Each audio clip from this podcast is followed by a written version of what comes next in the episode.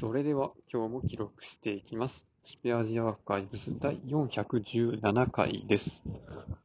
えー今日は2月18日、時刻は23時半過ぎです。えっ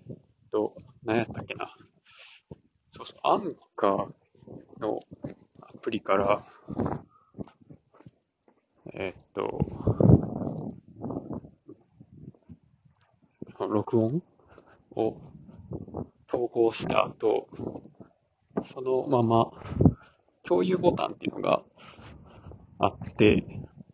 そのボタンからツイッターを選んで、ツイッターに、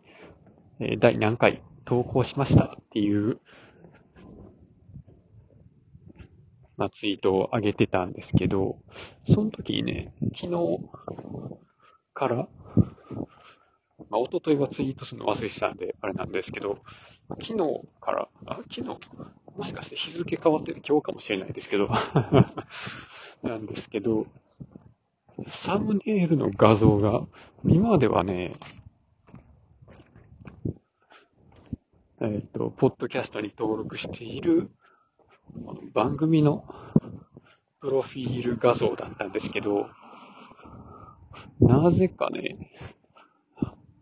なんかアンカーをダウンロードしようみたいな、謎の画像に変わってしまってですね。なんか、あ、よう分かれへんなと思ってですね、まあ、どうしたかっていうと、まあ、どうしようもないので、まあ、アンカーから共有するのやめようと思って、で、Spotify から共有を押したら、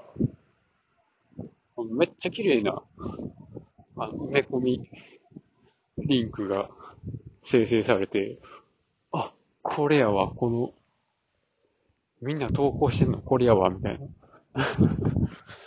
この番組のプロフィール画像、ちっちゃいやつと、その右側に、その録音のタイトルが並ぶんですよね。この横長の埋め込みが結構良くて、今までの、まあそもそもね、アンカーから共有してた時のサムネが、もうツイートの横幅いっぱいまで幅を使うのに、高さがちょっと足らんみたいな。こんなにアイコン、アイコンとかサムネでかくなくてよくねみたいな状態だったので、まあもともとそんなにいいなと思ってたわけではなかったんですけど、これをきっかけにね、めっちゃいい感じの埋め込み、サムネができて、まあ、ちょっと良かったですね。昨日いろいろ試して。で、今日ですね、夕方ぐらいかな。まあ、会社で僕の隣に座ってる